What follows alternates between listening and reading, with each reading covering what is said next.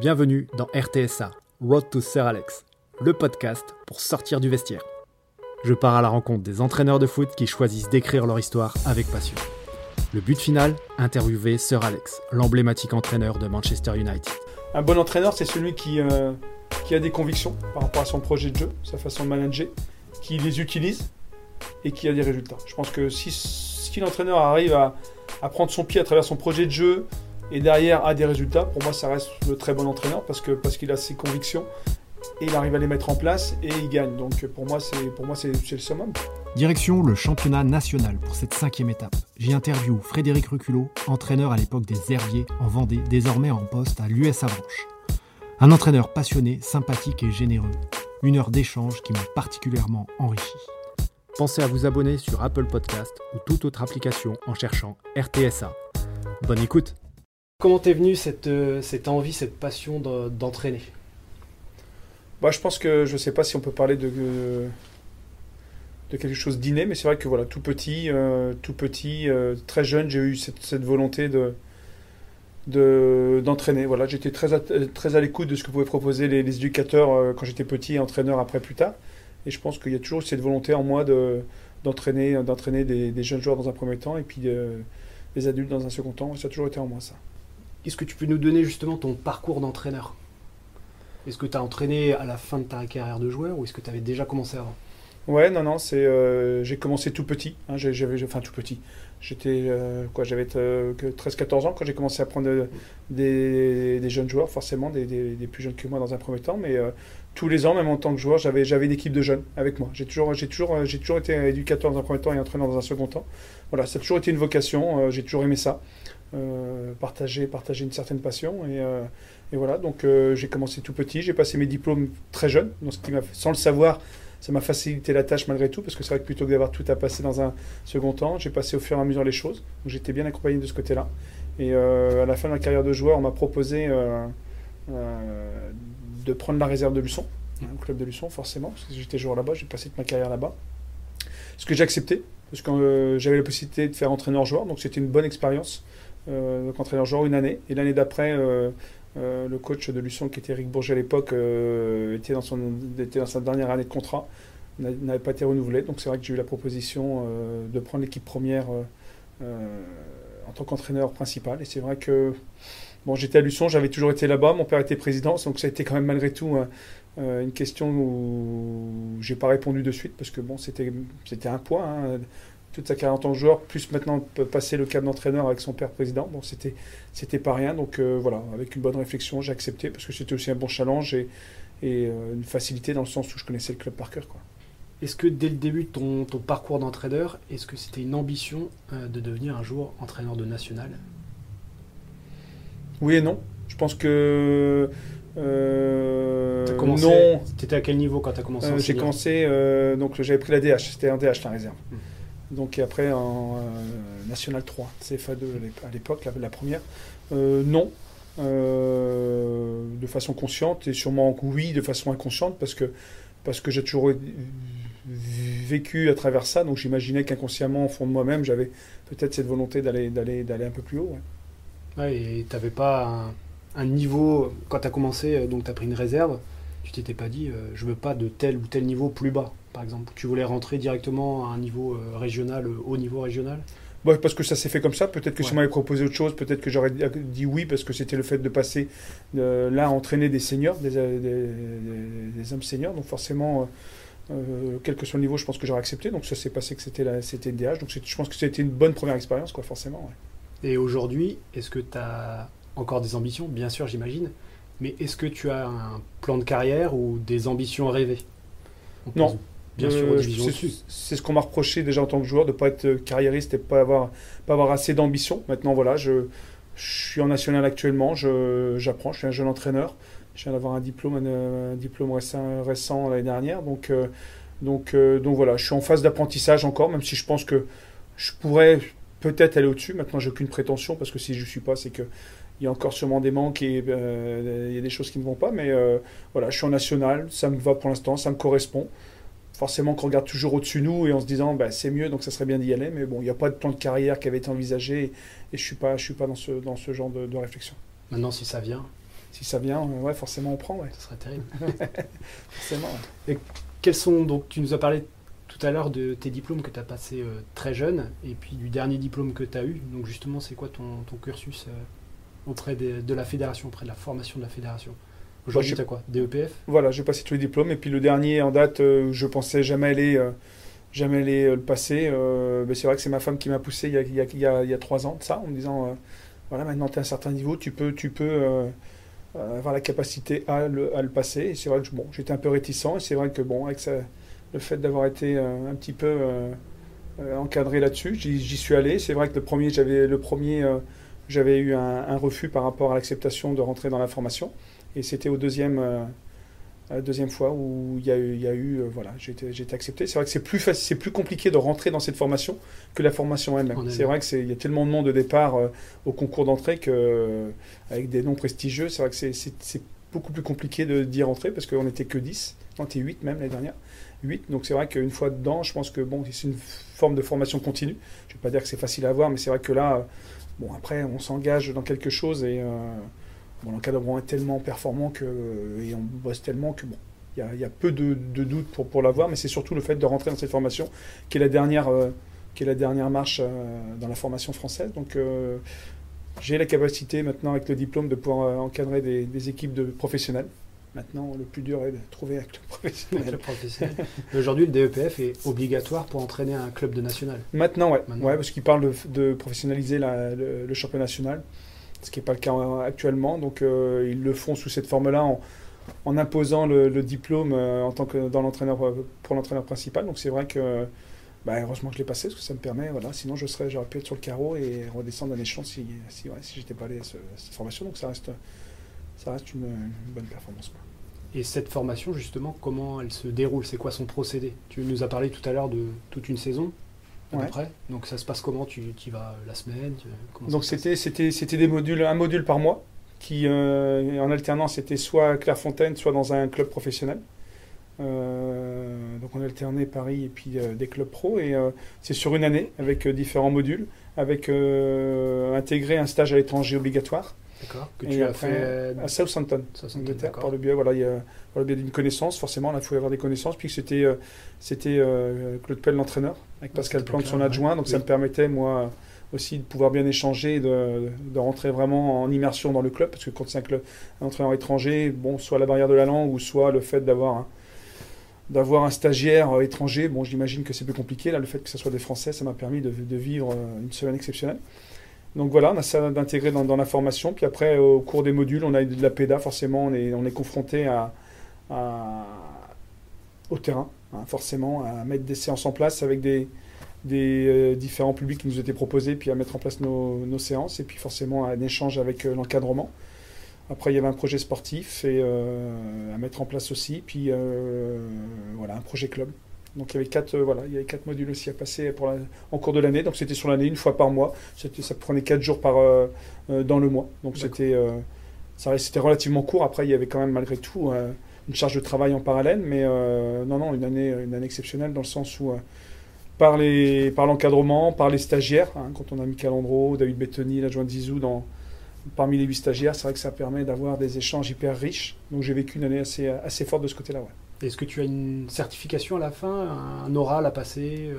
Ouais, à travers ça. Ce que je disais tout à l'heure, après le projet sportif qu'on doit, qu'on doit monter toute l'année et présenter à la fin de l'année, le projet de jeu et euh, le projet, un projet club. Voilà, euh, se projeter sur un club et puis euh, en tant que manager général, comment, comment on se voit gérer ce club-là, le stage à l'étranger et puis la PEDA qu'on a passé tout au long de l'année. voilà, donc c'était différents, différents modules voilà, qu'il fallait, qu'il fallait qu'il fallait monter, mettre en place tout au long de la saison et puis euh, passer, passer après sous forme de d'oral ou de, de péda terrain sur, sur, la, sur le dernier, dernier module.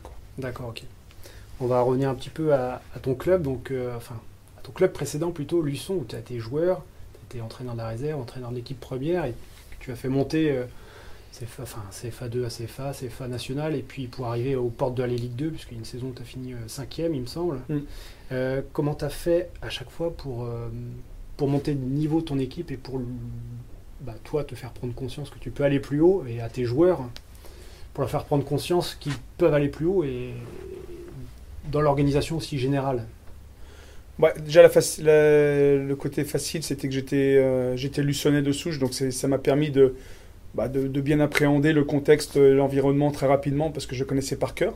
Après, c'est vrai que je cache pas que les deux, trois premières années, euh, euh, bah, j'étais en apprentissage, hein, c'était une découverte pour moi, donc c'est vrai que le fait d'avoir euh, mon père en tant que président et d'avoir la connaissance du club, ça m'a facilité la tâche. Et, et rapidement, comme c'est vrai que j'ai toujours été éducateur très jeune, j'ai j'ai eu cette vocation, j'avais appris à travers les entraîneurs que j'ai eus. Donc c'est vrai que rapidement, j'ai pris, euh, pris un cheminement sur ma façon de, de manager et euh, qui s'est forcément bonifié au fil des années. Mais voilà, je voulais m'entourer euh, de personnes fiables, de mettre des cadres de suite. Donc j'ai eu un, j'ai Steph Mazala qui est parti dès le début en tant que joueur, qui est arrivé, on se connaissait pas du tout, qui rapidement est devenu mon capitaine, qui maintenant travaille avec moi et on travaille en binôme. Donc, donc ça a toujours pour moi été une, une ressource, quoi. les ressources humaines, euh, le fait de m'encadrer de, de joueurs sur lesquels je puisse compter. Donc j'ai toujours eu des cadres, euh, des cadres dans mes équipes et, euh, et euh, à travers mon projet de jeu, voilà, faire passer le message du projet de jeu à travers ces cadres-là pour les autres joueurs. Et voilà, après un management très, euh, très participa- participatif de, voilà, dans l'échange avec les joueurs, peut-être un peu trop. On pourrait me reprocher d'être un peu trop proche des joueurs, je pense, parce que c'est vrai que j'ai besoin de ça. Maintenant, c'est vrai que plus on monte et bon, plus on, on imposait et moins être dans, l'échange avec les joueurs. hein. mais bon, moi j'ai toujours eu besoin de ça et je pense que, je pense que voilà, rapidement, j'ai eu ma façon de, fonctionner qui s'est mise en place et puis au fil des années, été bonifié par un re- recrutement de plus en plus euh, performant, ce qui a fait qu'on a pu euh, se projeter, être ambitieux avec le club et euh, aller jusqu'au jusqu'en national et, ouais, et, toucher du doigt la Ligue 2 sans, y être parvenu. C'est forcément le gros, hein, le gros regret, mais ça reste, ça reste forcément une, be- une belle aventure avec le club. Et du coup, est-ce que ça a été, enfin j'imagine, ça a dû être un véritable crève-cœur de devoir changer de club, puisque Luçon a eu des, des problèmes financiers et a dû repartir euh, des étages plus bas. Tu Ouais. es passé aux Herbiers, qui est un club voisin, on va dire. Ouais, ouais, c'était ouais, compliqué. hein. Il y a eu plusieurs jours pour pouvoir s'en remettre parce que c'est vrai qu'avoir travaillé autant dans ce club-là, de s'être investi autant et euh, avoir eu l'impression de ne pas avoir fini son travail, parce que je pensais qu'on pouvait encore bonifier les choses, c'est vrai que c'était compliqué de bah, d'admettre que c'était fini. Donc c'est vrai que euh, voilà, ça fait partie de la vie. C'est vrai que moi c'était à travers le football. Il y a beaucoup de gens qui connaissent ça à travers différents métiers, mais c'est vrai que ça a été très compliqué. Très compliqué de pas forcément d'aller dans un club, mais de, stopper celui-ci sur un coup d'arrêt qui n'était pas forcément euh, qui était pas forcément envisagé, qui était prématuré par rapport au travail qu'on accomplissait. Et toi, de manière personnelle, comment tu as réussi à relancer la machine sur un nouveau projet avec ce, cet autre club que tu connaissais déjà puisque il est à côté, mais personnellement, euh, tu viens de nous le dire, tu as, subi un coup d'arrêt avec euh, la fin de cette aventure, fallait repartir sur l'autre directement. Euh, personnellement, c'est quelque chose qui est dur à gérer aussi. C'est le BPF, pour être très franc, c'est le BPF qui m'a permis de, voilà, à travers cette formation, parce que c'est vrai que c'était un chamboulement total entre l'acceptation au DEPF, où je savais que là, ça va être une année hyper compliquée sur la charge de travail, et le changement radical en, en changement de club. Je pense que le BPF m'a permis de m'en remettre en question à travers les échanges, à travers la découverte du haut niveau, euh, euh, par le biais des différents stagiaires ou d'autres personnes. Et c'est vrai que voilà, ça m'a remis de suite dans, l'obligation de, me projeter sur ce nouveau projet. Et, euh, voilà, c'est le, BP le DPF qui m'a qui m'a voilà orienté, qui m'a dit maintenant il faut se remettre au boulot puis il faut y aller. Et pourquoi ce choix de, du club des Herbiers justement? Bon, ça s'est fait très rapidement. C'est vrai qu'à l'annonce de, de l'arrêt du club de Luçon, euh, ben, le président puis André Gabory du, club des Herbiers m'ont sollicité. C'est vrai qu'on on se connaissait à travers nos différentes rencontres. Euh, André Gabory était, a été entraîneur aussi à Luçon, donc c'est vrai que c'est une personne que je connaissais. C'est vrai que bon, euh, ils ont aussi misé sur, sur la proximité, le fait que, que je pouvais connaître le club et m'adapter très rapidement au projet vendéen du club des Herbiers. Euh, aussi forcément peut-être nos résultats avec Luçon qui, fait, qui leur ont font dire qu'il y avait peut-être possibilité de d'avoir aussi ce type de, résultats avec les herbiers. C'est maintenant, euh, voilà, ça s'est fait rapidement. Ils m'ont sollicité quelques heures, voire quelques jours après l'annonce de l'arrêt du club de Luçon. Et, et c'est vrai que bon, il n'y a pas eu beaucoup de réflexion. Là aussi, je me dis c'est une opportunité euh, de rebondir euh, sans un changement radical avec euh, des kilomètres à parcourir ou une région qu'on maîtrise pas trop. Donc le, voilà, c'était, c'était, voilà, j'ai accepté très rapidement. Quoi. Quel est ton rôle précis dans, dans ce club? Donc, tu es entraîneur principal ouais. de l'équipe première, mais est-ce que tu as d'autres choses à gérer justement dans ce club? Oui et non, dans le sens où je suis manager général. Maintenant, maintenant on n'arrive pas dans un club et on, on renouvelle pas le club dans son ensemble en, claquant des doigts. C'est vrai que l'année dernière, avec le BEPF, c'était une année un peu de transition où, où, euh, beaucoup de choses. Il y avait des, un staff déjà sous contrat, il y avait des, beaucoup de joueurs sous contrat. Donc euh, j'ai travaillé avec des, des, personnes qui étaient mises en place. Euh, et là, sur la deuxième année, on a renouvelé un staff, on a renouvelé beaucoup de joueurs. Donc on repart sur un projet. Ça se fait pas non plus en deux mois, donc ça prend un petit peu de temps. Les résultats pour l'instant euh, démontre ça. Mais euh, donc voilà, je suis aussi proche des éducateurs, je, participe aux réunions, j'essaye de, de m'imprégner un petit peu du, euh, de l'identité club pour essayer de, faire développer des choses, en des, des, idées nouvelles. Mais c'est vrai que j'y vais sur la pointe des pieds parce qu'il y a déjà beaucoup de choses qui été mises en place. Il y a une restructuration qui est en cours aussi à travers, à travers des responsables. Donc c'est vrai que il y a beaucoup de choses qui se font euh, les unes à côté des autres, mais pour l'instant, il n'y a pas un radical changement parce que je pense que ça ne serait pas, pas bénéfique pour le club, donc on y va doucement. Je, je chapeaute tout ça de façon, euh, de façon formelle ou informelle, mais, euh, mais voilà, ça avance, ça avance doucement, mais sûrement. Tu t'es fixé des, des jalons mm, dans le temps pour faire des bilans ou des objectifs de, justement, de, structuration de ce que tu veux mettre en place? À travers l'équipe, euh, l'équipe, euh, l'équipe première, euh, oui, forcément, hein, à travers des cycles sur, sur l'année, parce que pour l'instant il me reste un contrat, à voir pour les prochaines années. Et sur le club, ben voilà, c'est à travers, à travers les différents responsables jeunes. Voilà, on se fait des, on se fait des réunions avec, avec des projets d'ambition de, de différentes structures nouvelles à l'intérieur du club. Donc voilà, on est dans une conception d'un nouveau projet, beaucoup de réflexions. On a, on a, on a créé des des commissions de travail aussi sous différentes formes. voilà, donc on est dans un, dans un projet de développement, mais voilà, pour l'instant, c'est encore sur la réflexion plutôt que quelque chose qui est vraiment en train de se, se, faire. Que tu essayes de coller à ton projet que tu as présenté lors du DEPF euh, oui, forcément, forcément, parce que forcément, parce qu'il fallait qu'il y ait un lien avec, avec notre DEPF. Maintenant, euh, entre ce qui est sur le papier avec quelque chose de, de forcément de magnifique et d'extravagant. Euh, voilà, pour l'instant, on vient terre à terre, on, y va forcément beaucoup plus doucement parce que parce que c'est entre la réalité des choses et le, papier, il y a, y, a, y a, un monde. On revient à ton, tes années euh, donc nationales, puisque tu es un entraîneur maintenant expérimenté de national, avec le succès que tu as eu avec Luçon. Euh, est-ce que tu as reçu des sollicitations d'autres clubs et de clubs, par exemple, des étages au-dessus, Ligue 1, Ligue 2 parce que quand on a du succès à ce niveau-là, ça doit forcément attirer. Je sais qu'à Luçon, ça commençait à, à, frétiller, forcément, avec les résultats.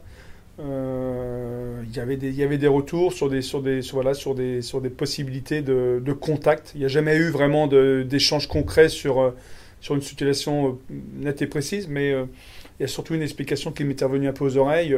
c'est qu'à l'époque, ben mon nom était lié au club. C'est vrai que le président Reculot, l'entraîneur Reculot, toute une carrière à Luçon. C'est vrai que beaucoup, il y a eu beaucoup de personnes avec de la réticence en disant de toute façon il ne bougera pas. C'est quelqu'un qui est, voilà, s'il a fait toute sa carrière là-bas, c'est quelqu'un qui, est ancré dans son, dans son club avec son père président. Et c'est vrai qu'il y a eu beaucoup de barrières euh, mises euh, ou créées à travers ce, sentiment et cette perception qui n'était pas fausse mais qui n'était pas vraie non plus. Je n'étais pas non plus complètement attaché à ça.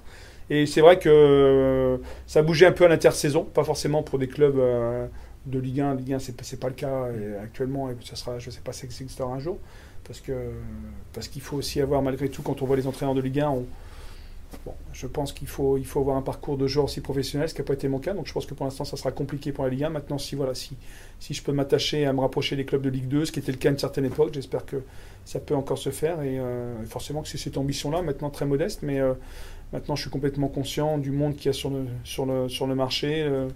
Le nombre de places qui, est très minime. Bon voilà, ça sera à travers mes résultats, ça sera à travers ma compétence dans le travail. Donc euh, voilà, je fais mon petit bonhomme de chemin, mais n'y a pas de voilà, il a pas une projection euh, où je me suis imposé quelque chose. Euh, je suis pas je suis pas comme ça. Donc est-ce que c'est une qualité, est-ce que c'est un défaut, j'en sais rien, mais j'en suis là actuellement. L'avenir le dira. voilà, exactement. Et dans le championnat de national, qu'est-ce qui te plaît? Puis au contraire, qu'est-ce qui te déplaît?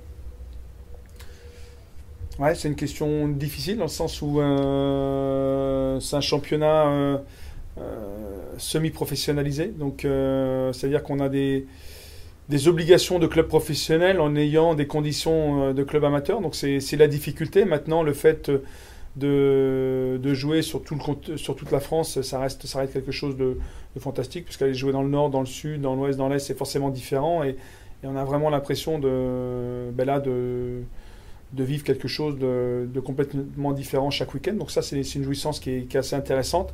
Après, le championnat en lui-même, euh, voilà, ma petite réticence, c'est que je trouve qu'il n'y a pas d'équipe assez joueuse. Je trouve qu'il y a beaucoup maintenant, beaucoup d'équipes qui, euh, bah, comme, euh, comme nous forcément, mais qui s'attachent aux résultats. Et c'est vrai qu'il y a beaucoup d'obligations de, résultats avant de, de, projets de jeu ou des voilà, un peu, de, un peu plus de plaisir dans, dans ce. Bon, voilà, après, je suis, je suis peut-être naïf, hein, je, suis, euh, je suis encore quelqu'un de peut-être trop joueur, mais j'aimerais plus de jeux. C'est vrai que je trouve qu'il y a beaucoup de réticence de ce côté-là. Euh, il y a tellement de bons joueurs sur, sur le marché dans les équipes. Euh, bon, je, je, suis un peu, je suis un peu déçu par rapport à ça. J'aimerais qu'il y ait beaucoup plus de football, proprement dit, sur, sur le terrain chaque week-end. Mais bon, c'est comme ça. Maintenant, on connaît le business, c'est le business. Quoi. Et dans ton équipe, justement, c'est quoi ton ambition de jeu, ton, ton projet, ton souhait de jeu? Alors moi, il est basé sur la possession. C'est vrai que le projet de jeu est basé sur la possession, capacité à, à utiliser le ballon, euh, sans oublier forcément la transition quand on ne l'a plus, mais euh, voilà, sur la possession, la capacité à, à créer un déséquilibre chez l'adversaire. Euh, voilà, faire en sorte que les joueurs prennent du plaisir, donnent du plaisir. mais ça prend du temps. C'est vrai qu'à Luçon, j'ai eu cette capacité par le fait d'avoir eu du temps de mettre des choses en place. C'est vrai que là, euh, ben, on me demande aussi des résultats et c'est vrai que le projet de jeu, quand on travaille sur la possession et sur le déséquilibre, ben, ça prend du temps à, intégrer les principes et les sous-principes pour les joueurs et c'est vrai que ben, pour l'instant, le, le, désaccord ou le déséquilibre en interne, c'est que mon projet de jeu prend du temps le club veut des résultats parce qu'il est ambitieux. C'est vrai que bon, pour l'instant, c'est le, déséquilibre, mais bon, on essaye malgré tout. Les joueurs travaillent beaucoup, on travaille beaucoup, ça avance. Peut-être pas si vite, mais c'est vrai que là, ça fait maintenant 4-5 mois qu'on travaille ensemble, c'est peu. Euh, J'espère que sur la deuxième partie de saison, on aura la capacité à, à prouver que, ben, que ce que l'on travaille au quotidien a, du sens. Quoi. Et du coup, tu nous parlais de possession, jeu de possession. Comment tu places ton bloc quand tu es en possession de balle par rapport à cette ambition de jeu?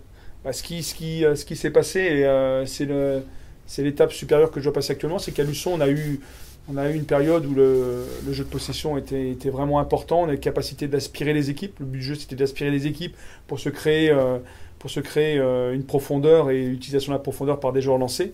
Maintenant, beaucoup d'équipes ont contrecarré ça en jouant beaucoup plus bas. Donc la deuxième étape, même à l'heure actuelle avec les herbiers, beaucoup d'équipes sont en bloc médian, voire en bloc bas, à nous attendre. Donc c'est vrai que là, le jeu de l'aspiration n'existe plus. Le jeu des équilibres est beaucoup plus, il sortent plus. Le jeu des équilibres est beaucoup plus compliqué face à des, à des, des blocs denses et, bas. Donc euh, c'est ma deuxième étape dans la, ma réflexion, dans mon projet de jeu de, travail au quotidien. C'est vrai que euh, là, j'allie de travail entre le travail de, de possession, parce que ça, ça, reste, ça reste un projet de jeu que tous les joueurs n'ont pas côtoyé à travers leur, leur passif. Donc euh, il faut leur intégrer tous les principes et sous-principes. Donc je travaille ça tout en étant confronté les week-ends à, des, blocs, des blocs médians ou bas. Donc on travaille ça en parallèle. Donc euh, c'est vrai que c'est une charge de travail pour les joueurs qui est assez importante. Donc, euh, donc on, est, on est dans cette réflexion-là avec le staff. Quoi, c'est une adaptation perpétuelle en fait. entre, es partagé entre ce que tu veux et, ce qui, ce qui m'est proposé, voilà, ce qui m'est proposé le week-end. tout à fait. Justement, ça c'est un, gros jeu intellectuel à faire de ton côté, de la, du, côté du staff. Du, du, coup, comment vous vous organisez par rapport à ça? Je pense particulièrement aux séances d'entraînement. Alors, je suis quelqu'un euh, qui a toujours cette volonté de vouloir créer ces séances. Donc, c'est vrai que euh, j'ai pas mon bloc avec mes séances et toutes les, toutes les années, je les, je les remets à, la page et je, repars. Je repars toujours d'une feuille blanche quasiment toutes les semaines. Donc, c'est vrai qu'avec Steph, on, se partage le travail. Lui, plus sur l'animation def et moi, plus sur l'animation off. Et après, on, rassemble forcément les deux, les animations. Mais c'est vrai qu'on part souvent de feuilles blanches avec la réflexion euh, bah, du passif, c'est-à-dire que le, match passé, les états de forme, les blessures, les, conditions météo et voilà, sous quelle forme on va travailler, comment on va travailler, ce que le préparateur physique attend de nous. Et euh, à partir de ça, la feuille blanche, ben voilà, on intègre tous les exercices sur lesquels on se projette par rapport à l'adversaire après auquel on va être confronté, par rapport à, notre résultat du week-end passé, et puis euh, dans quelles conditions on va travailler dans la semaine. Donc c'est vraiment euh, un travail euh, d'articulation euh, toutes les semaines parce qu'on repart, on repart même si on a une planification globale, on travaille sur du microcycle et c'est vrai qu'on repart quasiment toutes les semaines avec, avec une semaine à établir avec Steph. Et, mais qui n'est pas forcément dans la continuité d'une semaine à une autre parce que, parce que, comme je dis, le match passé et le match suivant sont aussi différents entre des déplacements où on part en bus et on fait 10 heures et 10 heures retour, où on couche et on Donc voilà, il y a toute une, une capacité d'adaptation à avoir et c'est pour ça que c'est toujours différent chaque semaine. Quoi. Et cette planification de, séance, elle est faite en début de semaine ou à la journée? Non, c'est vraiment. Ouais, ouais, début de semaine. Euh, ouais, sur, sur, les deux ou trois premiers jours, parce que une semaine type, c'est-à-dire qu'on joue le vendredi, on décrasse et on fait les soins le lendemain. Il y a ce fameux dimanche où on n'a encore pas la capacité à faire revenir nos joueurs. Il y a peu de clubs qui le font parce que ça serait pourtant un jour de gagner. Donc voilà, on a samedi dimanche et après on reprend le lundi sur deux séances mardi, mercredi, jeudi, vendredi. Le match arrive très rapidement, cinq jours après. Donc c'est vrai qu'on part sur trois, trois, trois blocs de travail sur le lundi, mardi, mercredi. Le jeudi, veille de match. Et puis le vendredi, on, on, diffère. On peut faire un réveil musculaire le matin, on peut faire juste une causerie. Donc c'est pour ça que les derniers 48 heures, on se les garde, on se les garde en, en parallèle par rapport aux trois premiers jours, parce qu'on adapte en fonction aussi de beaucoup de choses sur les, sur les deux derniers jours. Donc les joueurs sont toujours dans, dans l'adaptation stabilité aussi, parce qu'on veut les laisser en éveil, quoi, tout simplement. D'accord. Et avec ton staff, tu fonctionnes comment? Tu décides de tout? Ou est-ce que c'est vraiment une concertation permanente? Et toi, le décideur, bien sûr, au, final, mais euh, est-ce que tu les intègres beaucoup dans tes choix, dans, ta réflexion alors c'est un problème aussi, j'aimerais que... Je pense que je suis trop dur avec mon staff, j'ai toujours été très dur, parce que j'aimerais avoir des gens complètement euh, indépendants dans leur réflexion de travail ce qui n'est pas possible forcément. Ce qui, me, demande tout, c'est que je sois le référent et forcément qu'il y, ait, une multitude de tâches euh, fournies, mais à, travers mes, euh, ma volonté. Alors c'est vrai que moi en parallèle, j'aimerais que ces, personnes sur qui j'ai grande confiance prennent la responsabilité. Donc c'est vrai qu'il y a toujours une euh, bon un temps d'adaptation avec avec le staff parce que je voilà je suis je suis dur en même temps et en même temps j'aimerais qu'ils aient la capacité de de s'ouvrir beaucoup de choses. Donc le, fait est que bon, faut que je me remets moi en question et, c'est vrai que je les oriente beaucoup. Et après, par contre, je suis, je délègue beaucoup parce que j'ai entièrement confiance et, et si je faisais tout et si je j'étais complètement, euh, on était complètement centré sur, sur ma volonté, je pense que ça réduit aussi le champ de, le champ de, de fonctionnement de, pour, mes, pour, mes, pour mes partenaires. Donc euh, voilà, je leur laisse la capacité de, réflexion. Forcément, je suis décisionnaire principal et je, je décide euh, du fait de faire les choses ou pas, mais voilà, je, mon plan de réflexion est très large et le leur aussi. Donc, il y a beaucoup de participation de leur part, il y a beaucoup de création de leur part et ils ont, ils ont, ils ont les mains libres de ce côté-là. Je ne suis pas quelqu'un qui, euh, qui, est complètement directif ou complètement fermé où je veux que ça soit comme je décide. Je suis beaucoup plus ouvert par rapport à ça. Et dans les outils que vous pouvez utiliser, je pense à l'observation des, équipes adverses ou même de, ton, de ta propre équipe, en fait, est-ce que tu utilises la vidéo? C'est un outil qui est pour nous euh, essentiel. Euh, un outil plus plus plus parce qu'on l'utilise au quotidien, parce qu'on on, filme toutes nos séances d'entraînement. Euh, principalement revues par Steph. Après, je les revois de temps en temps quand il y a des choses bien, bien précises, mais lui les revoit. Parce qu'entre le vécu de la séance, on est dans notre séance, on anime, et puis après un recul, où on regarde sur, sur la vidéo, ça nous permet d'avoir des analyses différentes et de temps en temps de voir des choses qu'on n'avait pas forcément vécues en, direct. en direct. Donc ça, c'est pour nous, c'est un outil hyper, hyper intéressant.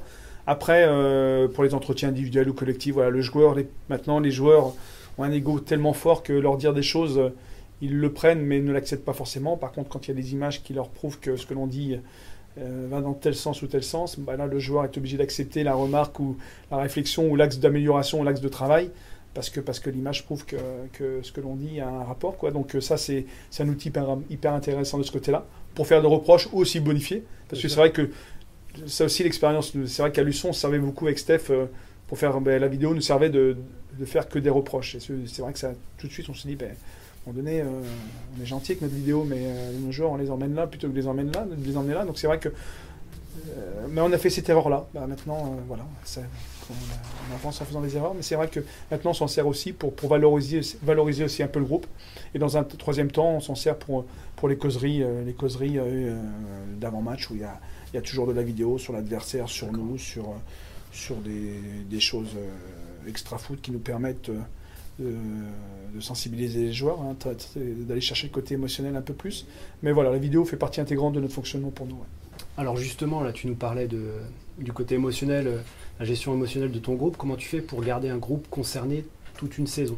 D'autant plus en national où on sait que le championnat est très fourni avec tous ses déplacements et puis ce nombre de, de matchs à jouer.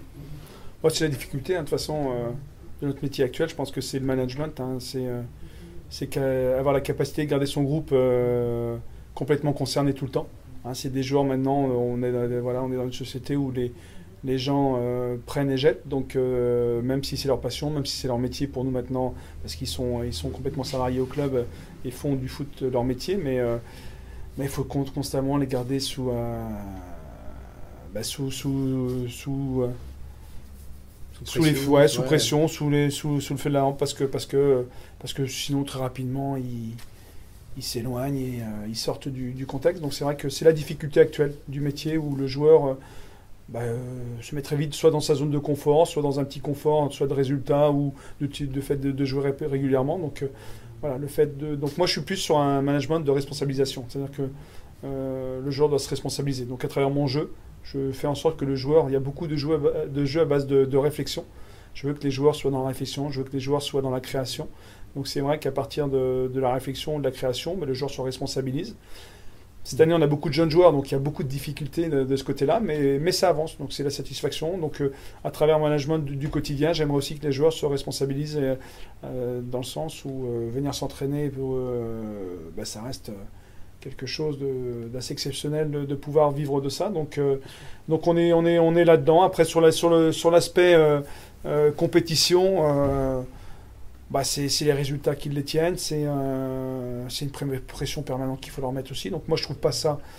Je trouve pas ça sain, mais malheureusement, je pense qu'on est dans une époque où les joueurs on est obligé de leur mettre une pression plutôt négative que positive pour, pour les tenir en haleine, parce que parce qu'ils s'installent vite, sinon, comme je disais tout à l'heure, dans un confort. Donc c'est le style de management que j'aime pas, mais malheureusement, on est obligé de passer par là parce que parce que parce que parce qu'on peut on peut pas fonctionner autrement, quoi. Donc euh, responsabiliser les joueurs, ça fait partie de ma façon de faire les choses, mais euh, il faut aussi que bon, les mettre sous pression constamment, parce que parce que le, pour l'instant, euh, avec le groupe de joueurs que j'ai, euh, j'ai pas assez d'expérience et de joueurs expériment- expérimentés pour avoir juste cette capacité à se gérer. Parce que quand on se gère, ça veut dire qu'on se connaît. Moi, mes jeunes joueurs, pour l'instant, actuellement, se, se connaissent pas suffisamment. Et tu connais une saison accrochée, un début de saison accroché. hein, les Herbiers sont juste au-dessus de la, la zone de relégation.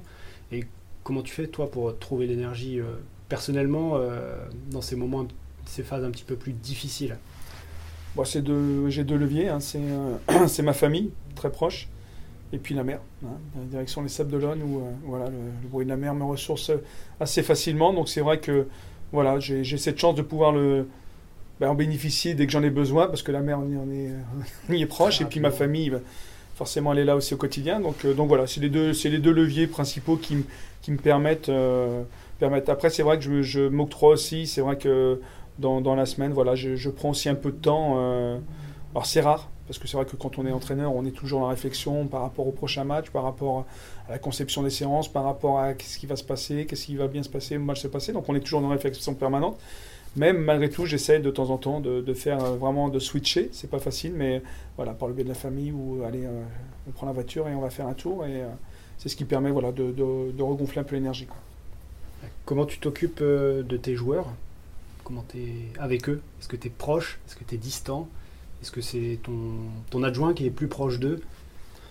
Ouais, pff, voilà, il y, a le- il y a le gentil et le méchant, donc on inverse les rôles de temps en temps. On a cette concept, voilà, faut, il faut, euh, faut avoir cette capacité de passer des messages cette positifs. semaine, avec c'est toi le méchant et moi je fais le gentil. Ouais, voilà, c'est Ouais. ça. On se donne des rôles forcément Ouais. par rapport, euh, par rapport à voilà, comme je sais que moi je forcément ils ont un peu plus peur de moi que de Steph. C'est vrai que de temps en temps, ben, il faut vraiment que j'ai le rôle de méchant parce qu'on a besoin d'avoir une remise en question totale de la part de tout le monde. Donc euh, je prends, je prends ce- cet habit-là, mais euh, comme je disais tout à l'heure, je pense que je suis quelqu'un qui, qui a besoin d'avoir euh, une sensibilité avec les joueurs. Même si Je suis quelqu'un plutôt introverti, mais j'ai besoin d'avoir une sensibilité avec les joueurs parce que parce qu'à travers mon management et ma façon de vouloir voir le football, les joueurs ont besoin de me sentir et moi j'ai besoin de sortir mes joueurs. Mais c'est vrai que le, diplôme, la formation de BPF, bon, m'a fait dire que voilà, plus, on va là-haut et, et moins il y a ce moins il y a cet échange-là parce qu'après ça reste ça reste un métier où il y a le joueur euh, entraîné, il y a l'entraîneur. Maintenant, voilà, ma conception c'est toujours d'avoir cette relation. Est-ce que, est-ce que je l'aurai tout le temps? Je sais pas. Maintenant, j'essaie de travailler sur moi-même pour avoir ce recul et euh, cette barrière, mais je, je fais en sorte que cette barrière soit pas non plus euh, trop haute pour que le joueur puisse de temps en temps se rapprocher de l'entraîneur et que l'entraîneur puisse se rapprocher des joueurs. quoi. Tu gardes ton identité aussi euh, propre. euh. Ouais, ouais, j'ai envie, j'ai toujours fonctionné comme ça j'ai envie de garder mes, mes valeurs, quoi, tout simplement. ouais. Et comment tu fais pour, pour progresser dans ton, dans ton rôle d'entraîneur? Voilà, c'est très simple. hein. Je pense que c'est déjà l'apprentissage au quotidien. Euh, Je pense que notre apprentissage, tout ce que l'on vit au quotidien, tout ce qu'on est, on, on apprend.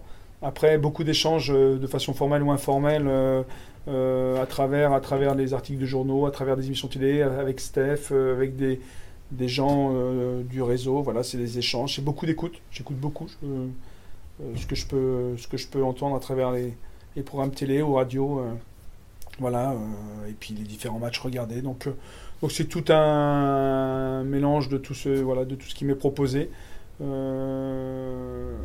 Voilà, je vais, je vais beaucoup, je recherche beaucoup. Je suis pas quelqu'un qui va faire du bruit et, et taper à la porte de tout le monde pour savoir des choses, mais voilà, je suis à l'écoute de tout ce qui peut être donné. Voilà, je vais sur Internet, voilà, tout, tout type de séance, tout, tout, tout ce qui peut être proposé à travers, à travers les sites Internet. Je vais chercher, je vais fouiner, je, ça me fait poser des questions, ça me projette sur des, sur des choses. Donc euh, je suis tout le temps dans un peu trop, à mon avis, dans mon goût, euh, parce que c'est usant à, à force, ça fait d'aller sur un C, mais voilà, c'est ma façon de faire. C'est toujours dans la réflexion et de me dire, tiens, ça pourquoi pas, ou non, ou voilà, donner un avis sur ce que je vois, ce que j'entends, et me projeter avec ou pas, quoi, ça me sert comme ça. Voilà comment je me, je me façonne euh, au quotidien, quoi.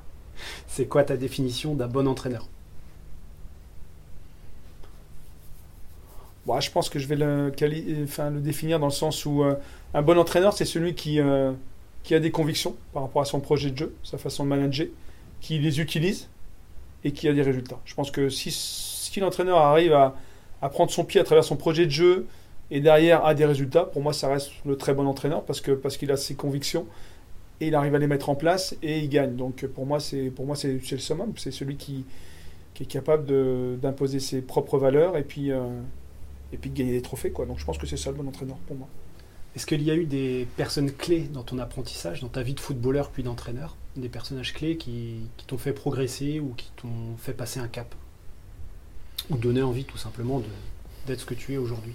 Non, je pense que par rapport à la question précédente, je pense que tous les entraîneurs que, que j'ai eus, à, entre guillemets, à mon petit niveau à Luçon, euh, jusqu'à la D2, la DH, jusqu'à la D3, euh, de Vincent Braciano à Jean-Marie Favrou, Favrou et j'en passe bien d'autres, euh, c'est toutes ces expériences-là qui m'ont, à mon avis, euh, euh, aussi donné euh, le fait d'avoir envie de faire ça, certainement, mais aussi de me faire dire ça je ferai, ça je ferai pas. Quoi. Je pense que, comme je disais tout à l'heure, j'ai toujours eu cette. euh, Voilà, j'éduquais les, jeunes en, parallèle d'être joueurs, donc je pense que j'avais beaucoup d'attention sur ce que pouvaient proposer les entraîneurs et je, ça m'a permis de savoir ce que j'aurais en- j'aurais envie de faire et pas envie de faire à travers leur, leur façon eux d'entraîner et, et c'est ce qui m'a permis de, de commencer rapidement parce que je m'étais déjà façonné un fonctionnement donc, euh, donc c'est, je pense que c'est ça qui m'a qui m'a permis d'avoir un déclic rapide parce que je me suis parce qu'il y a beaucoup de joueurs qui vivent leur carrière de joueur et qui après se disent tiens pourquoi pas entraîneur? Moi je pense que j'étais déjà joueur euh, Dès le départ, quoi. et entraîneur euh, entre guillemets dès le départ parce que j'étais très à l'écoute et très alors j'ai rien gardé j'ai rien noté mais j'ai beaucoup emmagasiné beaucoup stocké dans une dans une mémoire interne et euh, voilà c'est ce qui ce qui, ce qui m'a permis de faire le tri et de me dire euh, génial ou pas génial et je m'en servirai je m'en servirai pas je pense que c'est ça ouais. À l'image du jeune entraîneur que tu es devenu à 13-14 ans, comme tu, Ouais. tu nous le disais, si un jeune vient te voir demain et te dit Moi, je veux devenir entraîneur de foot, qu'est-ce que tu lui dis et qu'est-ce que tu lui conseilles? Alors ce que je lui dis, c'est déjà euh, savoir si c'est une réelle passion. Je pense que c'est la priorité. Si le football, c'est vraiment une passion, ou si c'est un effet de mode, ou si c'est par obligation. Je pense qu'on ne peut pas être éducateur-entraîneur si on n'a pas une passion, euh, mais à l'excès, hein, dans le sens où euh, quand on l'a au fond de soi-même, ça se voit quand on a envie de le donner aux autres. Parce que je vois, on voit beaucoup d'éducateurs, d'entraîneurs euh, euh, autour des terrains. Ils ont sûrement de la passion, mais je, trouve qu'ils le font pour eux et on ne le proposent pas à leurs jeunes joueurs ou aux, joueurs plus anciens. Et c'est moi, voilà, pour moi, le, jeune entraîneur ou l'éducateur, s'il a envie d'y aller, c'est qu'il a envie de partager, c'est qu'il il a envie de, de s'appuyer sur ses convictions, ses valeurs et de les faire partager à travers les joueurs. Voilà, c'est on n'est pas éducateur-entraîneur juste parce qu'on on lit un bouquin et puis qu'on remet, on retranscrit euh, ce qu'on a vu sur le bouquin sur le terrain. Pour moi, c'est ça, c'est pas un entraîneur ou un éducateur, malgré que ça soit la bonne volonté, les bonnes choses. Pour moi, c'est pas ça. Oui, il faut un bouquin, oui, il faut, mais il faut, il faut pousser la réflexion. Il faut, voilà, il faut, être, faut, être, faut, faut avoir la passion à l'excès. Je pense que sans ça, sans ça, euh, je vois pas comment on peut devenir un bon entraîneur si, si on n'est pas habité par, par le football. Quoi. Je pense qu'il faut être habité par le football.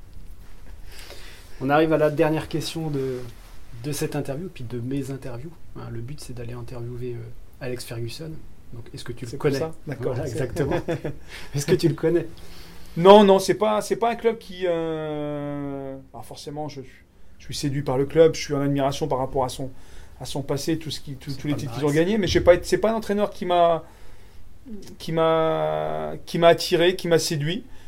J'ai pas d'explication parce que tous ces titres et sa façon de manager pourraient me prouver. J'ai vu des reportages depuis et, me prouvent que bah, ça pourrait me correspondre par rapport à sa façon de gérer ses joueurs, ses stars et les jeunes joueurs. Je trouve que je suis assez bluffé par sa façon de, manager, mais si surprenant que c'est, c'est que après voilà, il y a l'entraîneur, mais aussi le, le jeu des équipes. Et c'est vrai que le jeu de, de Manchester par rapport à ce que pouvait proposer Ferguson, j'étais pas, c'est pas que j'étais pas en phase, mais c'est pas celui qui m'a le plus sensibilisé. Donc c'est pour ça que je me suis pas rapproché forcément de ce club. Par contre, voilà, je reste forcément admiratif par rapport au personnage ou, et tout ce qu'il a fait à travers ce club-là, mais euh, c'est pas quelqu'un que j'ai suivi de près et je me suis pas rapproché de lui. Ouais. D'accord. Mais Donc, je te souhaite de. t'as- pas son numéro. Comment Donc, t'as J'ai pas son numéro, non. J'en ai pas beaucoup de numéros. Ouais, c'est la fin de cette interview. Je te remercie vivement d'être euh, venu du coup euh, dans les studios pour enregistrer l'interview, puis pour passer ce, ce moment qui, j'espère, plaira à tous les lecteurs et puis leur permettra de savoir ce qu'est un entraîneur de national. Je te remercie, c'est à mon tour, parce que c'est vrai que j'ai pris du plaisir à, à partager ce moment avec toi. Et euh, j'espère que ça sera, ça sera un, un bon échange et te permettra justement de, de pouvoir, euh, de pouvoir euh, bonifier et synthétiser ton, ton étude, parce que, parce que je pense que tu, là, tu y mets du cœur. Donc c'est ce qu'on disait tout à l'heure. Mm. J'aime, j'aime, j'aime ton personnage, parce que je pense que tu fais ça avec beaucoup de passion toi aussi. Et, et j'espère que tu arriveras à, à aller rencontrer ce cher... euh, Sir Ferguson parce que je pense que c'est vraiment ton, ton objectif et ton euh, final et euh, je le souhaite de tout cœur tout simplement. Merci d'avoir écouté cet épisode. S'il vous a plu, laissez-nous un avis, ça nous aide à faire découvrir le podcast à d'autres entraîneurs. N'oubliez pas non plus de vous abonner à RTSA sur votre application, cela vous permettra de découvrir les prochains épisodes. Si vous voulez nous suivre, c'est très simple, rendez-vous sur le site entraînementdefoot.fr. A très bientôt pour la prochaine étape du projet Road to Sir Alex.